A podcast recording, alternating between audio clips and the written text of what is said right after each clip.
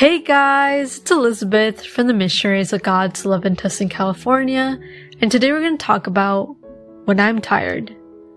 Before we dive into this topic, I invite you to find a quiet place to sit. Strain your back, relax your shoulders, and take a deep breath in.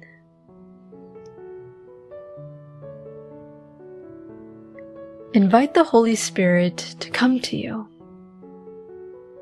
Holy Spirit, please descend upon me and fill me with your Spirit. I do not deserve you, but I need you. I need you to give me the energy to continue on my day. I need you to help me and guide me to only feel, do, and think whatever you want me to. Help me throughout my challenges and please be there with me during my joyful moments because I want to share them with you. Thank you so much for everything you have given me.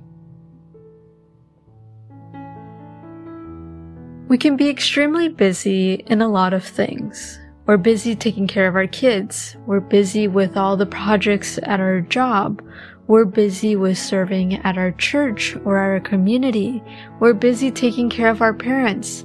We're busy taking care of our friends or attending to parties or going shopping, especially since the holidays are coming around.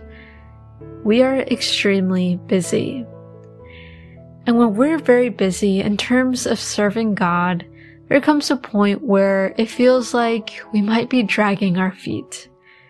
After so many years of service or after so many months of service, we might be like, Gosh, I'm getting at the end of my rope. I feel extremely tired. I feel like I cannot give anymore. And honestly, whenever we feel that way, it is appropriate for us to take a break. But please make sure that your break does not continue on forever. By that I mean, please do not quit on serving God or any of your responsibilities, such as like taking care of your family or friends or your community. Please let us not just quit. Instead, let us rest in the Lord and trust in Him, not trust in ourselves anymore.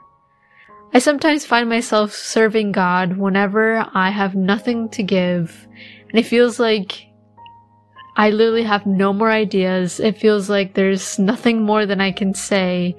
But God surprises me and uses me for his will, for his kingdom, for his children, and I am extremely grateful for him. Let us look at Jeremiah 31 verses 23 through 25, which reads, This is what the Lord Almighty, the God of Israel says. When I bring them back from captivity, the people in the land of Judah and its towns will once again use these words. The Lord bless you, you prosperous city, you sacred mountain. People will live together in Judah and all its towns, farmers and those who move about with their flocks. I will refresh the weary and satisfy the faint. Honestly, when I first read this, my eyes were drawn to the word captivity. Captivity refers to when we're held captive or when we're in slavery. And a lot of the times we may not notice that we are in slavery. Maybe not actually, you know, the slavery of what we all know as, but slavery to sin, slavery to our flesh, slavery to our wants, slavery to our desires. So here I feel like God's saying that once He brings us back, once He frees us from those captivities that we find ourselves in, and we return to God. Because here the passage is referring to that the people in the land of Judah will be freed from their captivity. That means that they're going to return to God. And once we return with God, we notice that we're extremely blessed. And despite all of our tiredness, despite of our exhaustion, despite of the long list of responsibilities we have, life with God is 100% much better than a life without God. And what I find extremely comforting in this Bible verse is that it says that God will refresh the weary and satisfy the faint. So whenever we feel tired, whenever we feel exhausted, whenever we feel dragged down by our sins, by our mistakes, or whatever we're going through, God is telling us, just come to me. Come to me and I will refresh you. I will satisfy you. Because a lot of the times we get tired because we're really busy with worldly things. We're really busy with our desires.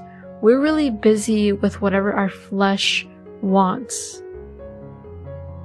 But I feel like God's telling us, you don't have to be. Just come to me and I will take care of you. And ask yourself, why am I exhausted? Am I exhausted because I am too busy with my pleasures, desires, wants, and worldly things? Or am I tired because I'm working extremely hard for the Lord?